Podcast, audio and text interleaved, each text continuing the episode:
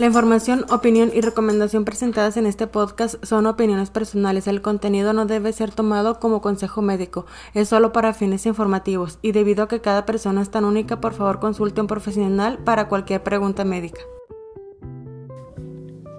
Hola, bienvenidos a este capítulo de hoy donde hablaremos sobre la importancia de tener un buen plan de acción ante situaciones de crisis. Les daré herramientas necesarias para poder manejarlo y factores de riesgo y de cuidado. Las crisis en el trastorno límite son vividas de formas muy diferentes por las personas que lo sufren y por las personas que conviven con nosotros. Las personas con TLP solemos experimentar crisis a lo largo de toda nuestra vida. Se trata de episodios de gran inestabilidad emocional que se viven con mucho sufrimiento, y a la mayoría de los casos con el temor al abandono, pero generalmente se traducen a un elevado nivel de preocupación que suele generar un bloqueo emocional y mental por la persona que está viviendo esa crisis. Es por eso que en ocasiones no entienden por qué no entendemos razones o por qué no entendemos cuando nos están explicando que las cosas no son de la manera que estamos pensando. Es porque nos bloqueamos. Y en ocasiones estas crisis pueden aparecer acompañadas de explosiones de ira, ya sea hacia nosotros o hacia otras personas. Ya entonces medidos incontrolables, huidas, autoagresiones, nos podemos quedar en un estado de parálisis o congelados que no nos movemos aumenta mucho la idea del suicidio como mejor solución a todo. Ahora bien, ¿qué hay detrás de una crisis? Las crisis del TLP son vividas como un tsunami de emociones extremadamente difícil de controlar la impulsividad, el miedo al desamparo y en ocasiones la necesidad de hacernos daño a uno mismo se abren caminos en que la persona pueda darse cuenta de que está pasando y pues no podemos remediarlo. Es entra en nuestra cabeza como la mejor idea sin que nos demos cuenta de que está mal y son la solución más viable para acabar con todo ese sufrimiento que estamos sintiendo y que estamos haciendo sentir a los demás. Es como si otra persona se hubiera adueñado de nuestra mente y de nuestro cuerpo. Como si tuviéramos una personalidad múltiple y en la crisis esa otra persona que está en nuestra cabeza se adueñara de todo.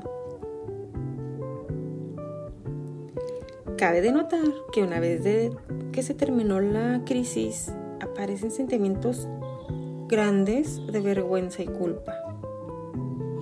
Porque no nos sentimos identificados con el episodio que acabamos de vivir, no nos sentimos identificados con todo lo que hicimos y no entendemos por qué, por qué ocurrió esa crisis, por qué la sufrimos. Y no entendemos el dolor que le hacemos sentir a la persona que estuvo con nosotros, a nuestra persona cercana, a nuestra pareja, a nuestra familia, al igual que ellos no entienden el sufrimiento que nosotros tenemos. Y es una culpa enorme y un dolor enorme. Pero cabe de notar que no porque sea una crisis el TLP va a haber siempre agresión verbal o física, que sí puede haber, pero no todo el tiempo. Lo que tiene que quedar bien en claro que las personas que tenemos este trastorno, al momento de tener una crisis, somos las que más sufren.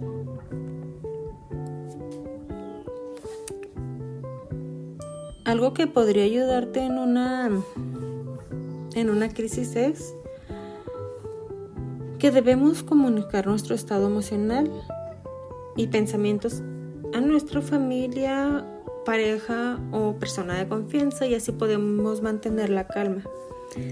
Lo ideal sería que nos apoyaran sin juzgar, aunque es difícil porque también para nosotros es difícil comunicar nuestras emociones, al menos para mí es muy difícil.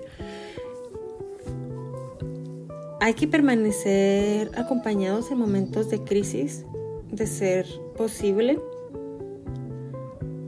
y evitar alejarse de cualquier situación que podría ser perjudicial para nuestra salud. No sería buena idea consumir alcohol o drogas o cualquier otra sustancia que podría alterar nuestra estabilidad emocional más de lo que ya está. Sería bueno que la persona que nos está acompañando no se escandalice o se muestre, muestre enfadado. Eso podría alterarnos aún más. Lo más importante de todos es que hay que recordar que una crisis es transitoria y que no, lo que, no todo lo que se diga durante esa crisis es real y que va a pasar.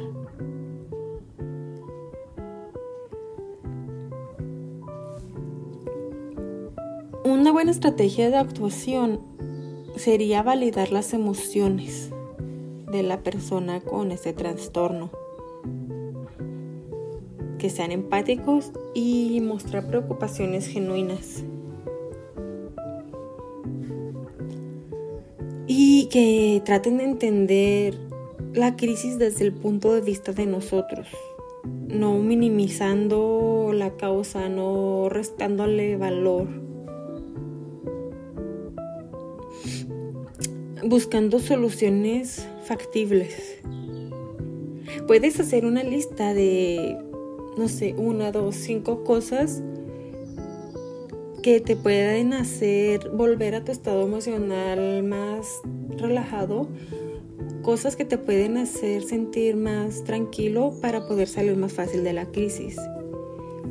Quizás tomar un baño o tomarse cinco minutos para estar tranquilo respirando, leer, dibujar, cocinar, ver el capítulo de una serie. Lo importante es buscar algo que a ti te relaje. Para cuando estés en una crisis digas, ¿sabes qué? Esto está mal. Mm, voy a continuar la serie que estaba viendo o voy a terminar la película que empecé. Eh, en un artículo leí que sería ideal tener un lugar limpio de cualquier cosa que pueda ser usada para atentar contra tu seguridad física. Eh, lo veo un poco difícil porque si piensas bien, en una casa hay muchas cosas que te pueden lastimar. Si esa es una opción para ti, el tener un lugar seguro, un espacio seguro, podría ser en tu recámara, que es un lugar que puedes controlar mejor. Alejar cualquier cosa que fuera un objeto para lastimarte como cuchillos o navajas. No sé qué más podrías tener en la recámara que te pueda dañar, pero o alejar todo eso que te pueda lastimar. Si tienes una crisis y tú sola o la persona que está contigo te dijera, ¿sabes qué? Vamos a hablar más tranquilos en la recámara. Y si no hay objetos con los que te puedas lastimar, pues sería más, más seguro. Aunque pues es algo difícil tener un espacio seguro.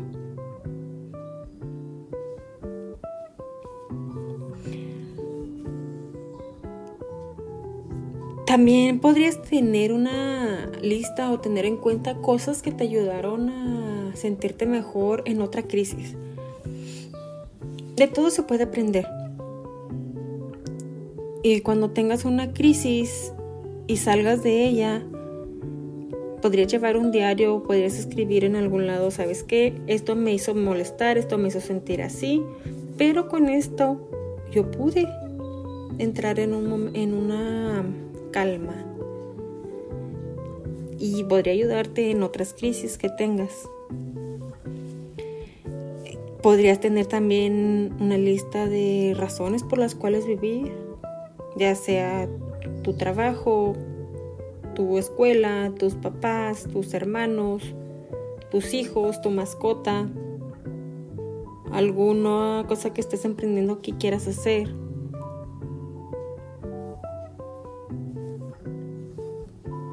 Y sería importante que tengas los números a la mano de contactos con los que puedas recurrir en momento de una crisis. Y también tengo entendido que en diferentes ciudades o países tienen líneas de atención que atienden las 24 horas psicológicamente de forma gratuita. Entonces sería, sería buena idea tener esos teléfonos a la mano. Nunca está de más. Miren, el tratamiento para personas con, con este trastorno es un gran reto. Es un gran reto tanto para, para nosotros como para los profesionales de la salud, ya que a menudo frustramos el tratamiento y las conductas suicidas no siempre reducen si no ponemos nuestro esfuerzo al cumplir con, con los trabajos o los ejercicios que nos pone el terapeuta. Y volvemos el tratamiento cada vez más difícil. porque con cualquier situación que suceda que nos sentamos amenazados, todas esas ideas suicidas vuelven a nuestra cabeza como la mejor solución, pero todo nada más porque estamos nosotros frustrando el tratamiento y eso es muy difícil tanto para nosotros como para los terapeutas y la gente que está con nosotros.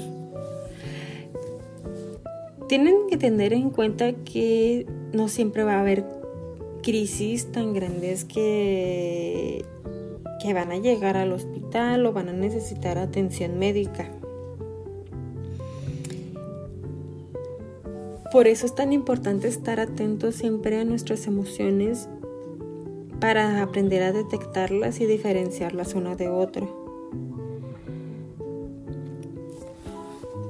Y pongo énfasis en esto porque estaba leyendo un artículo donde dice que el suicidio, el suicidio perdón, se cobra la vida de, de más de 800 mil personas en todo el mundo por año, que es la segunda causa de muerte después de muertes accidentales a nivel mundial. Y en personas con trastorno límite de la personalidad se encontraron tasas de suicidio hasta en un 10% y en intentos de suicidio que cada vez son más frecuentes y se consideran uno de los motivos más grandes de consulta urgente más importante en pacientes. Entonces, considero importante tener tener lista de personas con las que puedes contactarte si algo pasa. Tener en cuenta que el suicidio no es la mejor opción nunca, aunque en el momento de tu crisis lo veas como la única solución. Es una escapatoria fácil que no va a resolver nada.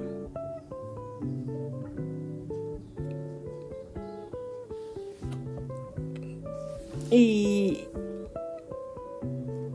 sí, yo sé que es extremadamente difícil controlar tus emociones. Y no es porque así lo decidiste tú, así naciste. Y yo me he encontrado llorando cuando veo escenas en la televisión porque al personaje principal se le murió su gato un gato que no se había mencionado en toda la serie. Y de repente él tiene un gato que quería y se le murió y estoy llorando y inconsolable. Ese es un claro ejemplo que les doy de, del control de nuestras emociones que no siempre que no siempre lo tenemos en control. Y no por saber que, que tenemos un trastorno va a desaparecer y vamos a seguir saber manejarlo de la forma correcta. Es muy difícil y estresante. Al igual que yo sé que va a ser estresante para tu familiar cercano el tratar contigo. Yo he vivido sabiendo que tengo ese trastorno por cerca casi ya de tres años y no lo ha hecho más fácil. Ayudó, ayudó a entender, ayudó el saber que tengo esto para darme cuenta que muchas cosas de las que hago no las hago porque quiera dañar a las personas. Y darme cuenta que no soy tan mala como me había, me había hecho creer ciertas personas en mi vida.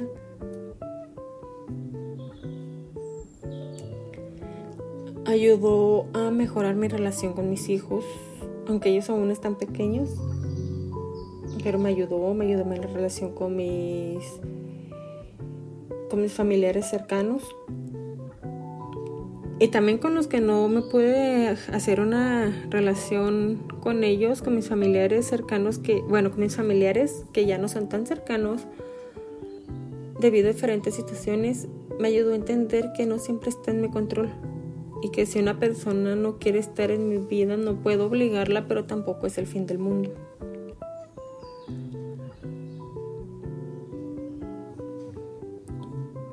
Yo he sufrido crisis grandes, aún a pesar de que he aprendido mucho respecto al, respecto al tema, aún a pesar de que he aprendido mucho de cómo controlar mis emociones, he sufrido crisis.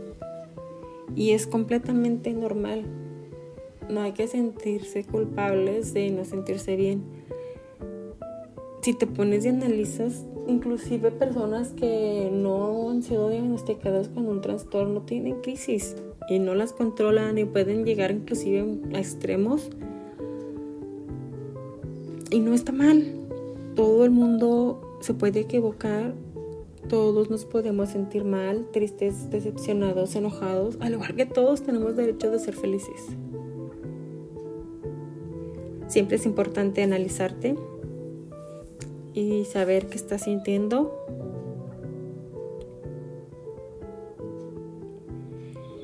Y estar conscientes de que todo es transitorio. Tratar de vivir la vida lo mejor que se pueda. Si quieres hacer algo ahorita, hazlo. Algo que sea divertido, algo que sea bueno para ti. Porque la vida es muy corta.